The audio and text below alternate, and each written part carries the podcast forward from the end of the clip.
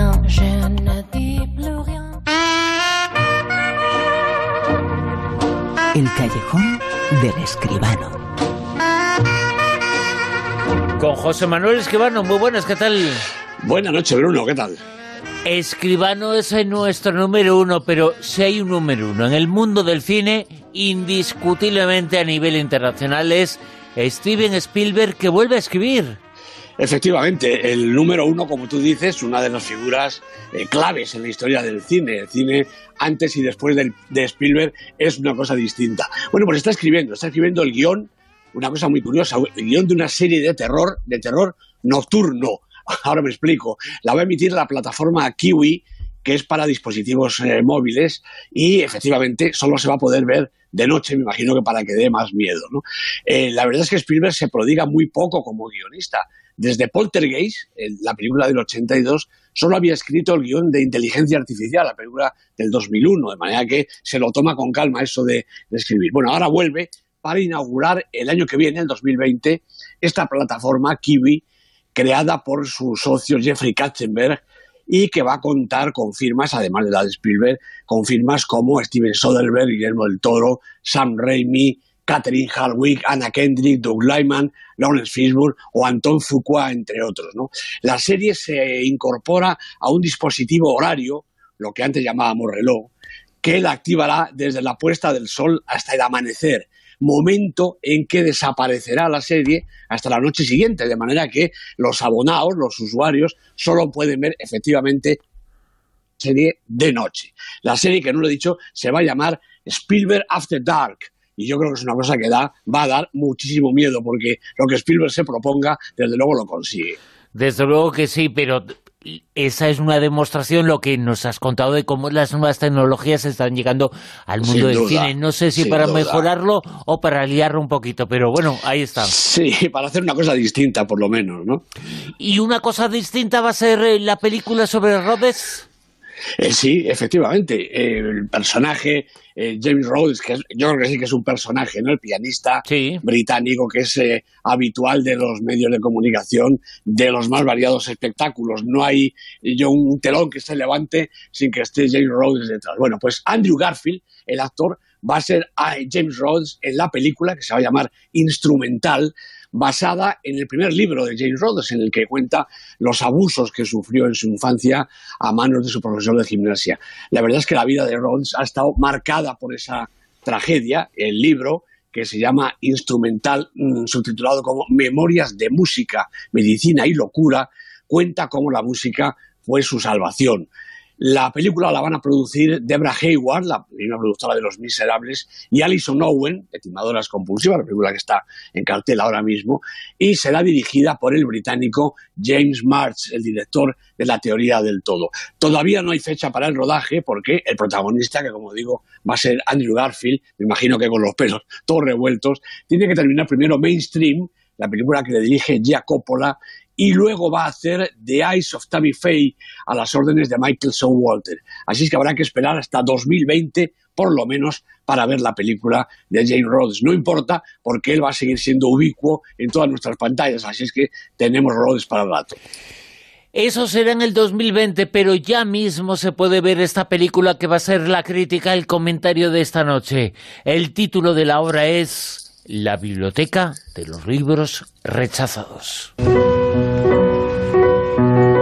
Un tipo tuvo una idea loca hace unos años. El bibliotecario de Crosson se empeñó en recuperar los manuscritos rechazados por los editores. La biblioteca de los libros rechazados. ¿Aún existe esa biblioteca? ¿Quieres que vayamos a verla mañana? Me encantaría. ¿Dónde puedo encontrar a Henry Pick? Murió hace dos o tres años. Su viuda Madeleine vive aquí. Voy a publicar el libro de su marido. La biblioteca de los libros rechazados en menudo título, José Manuel. Un título estupendo realmente y además una idea fenomenal, eh, juntar en una biblioteca todos los manuscritos, todos los originales que nadie quiere. Bueno, la película la ha dirigido Revive Sansón, la producción es de Eric y Nicolás Salmayer y de Isabel Grelat, el guion es también de Besançon junto con Vanessa Portal y los protagonistas son Fabrice Luchini, Camille Cotton y Alice Issaz. Eh, este director, que es parisino, Revive Sansón, ha estrenado en España dos de sus cinco películas, El primer día del resto de tu vida, en el 2008, y Un feliz acontecimiento, en el 2011. La verdad es que sin demasiada repercusión. Esperemos que con esta mm, tenga mejor suerte. De momento en Francia ha llevado a los cines a casi un millón de espectadores, seguramente atraídos por el nombre del autor de la novela original, David Fuenquinos, el autor de La delicadeza y de Charlotte, novelas eh, muy publicadas, muy bestsellers auténticamente, y por el del protagonista Fabrice Luchini, un extraordinario actor mm, yo creo que son de esos que a la menor excusa compone formidables personajes, todos distintos, sin dejar nunca de ser el mismo, un autor fantástico. Bueno, en la biblioteca de los libros rechazados, Luchini es Jean-Michel Rouge, un crítico literario y conductor de un programa de libros en la tele. Todo va bien en el programa hasta que llegan Madeleine y Josephine Pick, acompañadas de Daphne Desperó, una joven y avispada editora. La historia eh, ha sido como sigue. Daphne ha, ha conocido en un pueblo de la Bretaña y casi por casualidad una curiosa biblioteca que contiene cientos o, quizá miles de originales rechazados por las editoriales y que los autores han ido depositando allí.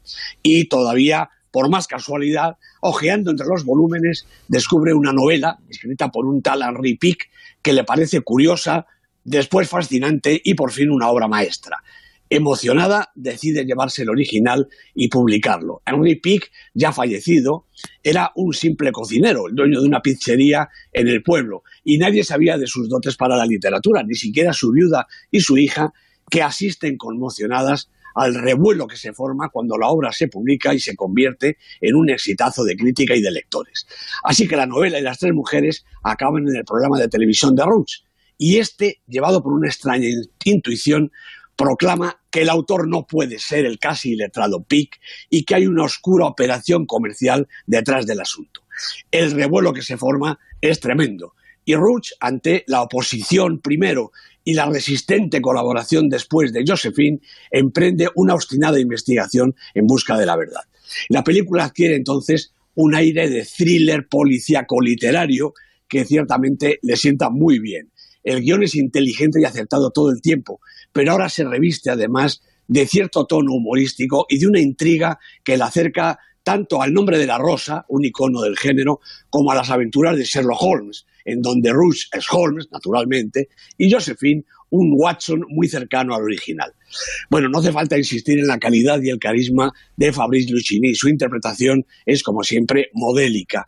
Y los y las demás componentes del reparto, que mayoritariamente es femenino, lo acompañan felizmente. Y el, el relato es, como decía antes, muy interesante, ameno e inteligente contiene la trama detectivesca, claro está, pero también un ajustado retrato de caracteres en el marco del mundo editorial, un universo pequeño pero muy competitivo, en el que a veces la calidad de la obra literaria se ve sepultada por intereses comerciales, políticos o simplemente personales. Los millones de libros que son y han sido rechazados, ahí están, durmiendo el sueño de los justos, y a lo mejor es necesaria una mano inocente, como la de Dafne, para rescatarlos del olvido y darles la vida que merecen. Desde luego que merecen un 10 en las críticas y los comentarios de José Manuel Esquivano en este callejón. Esta noche la película que ha tenido el comentario, la crítica es La Biblioteca de los Libros Rechazados. Vamos con el Super 10.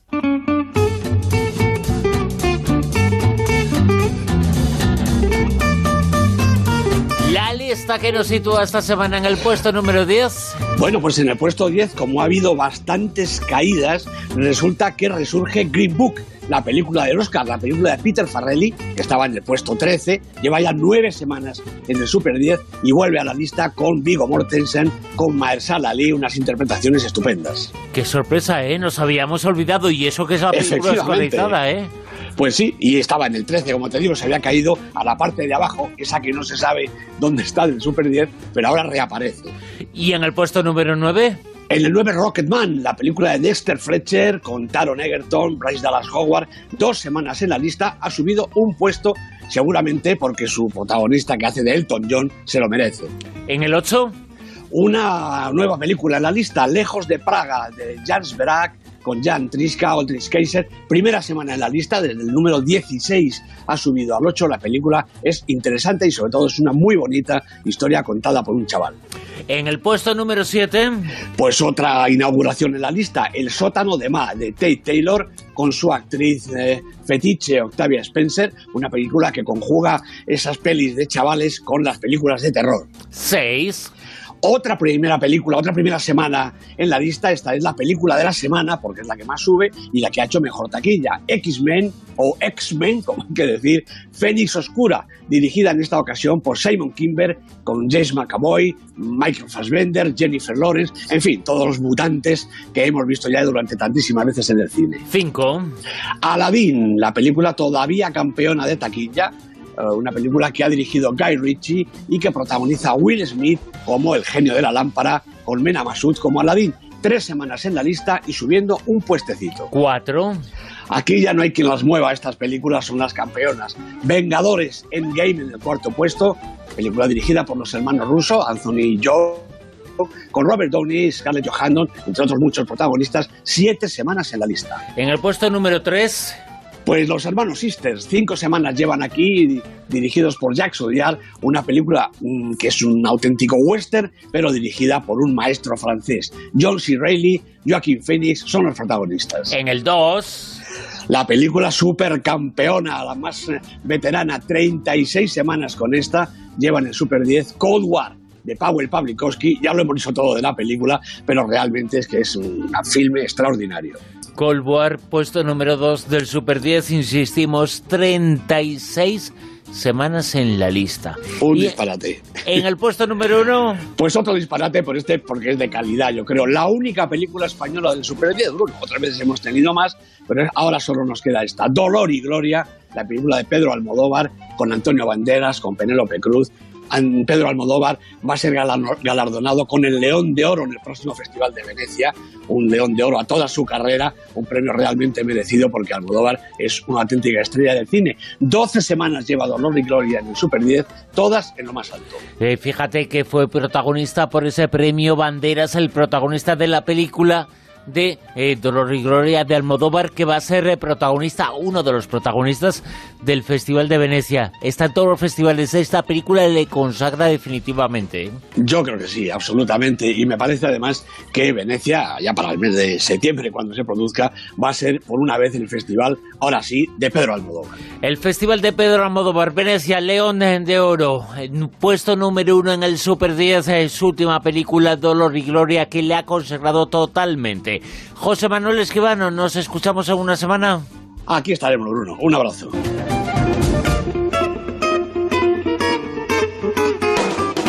En Onda Cero, La Rosa de los Vientos.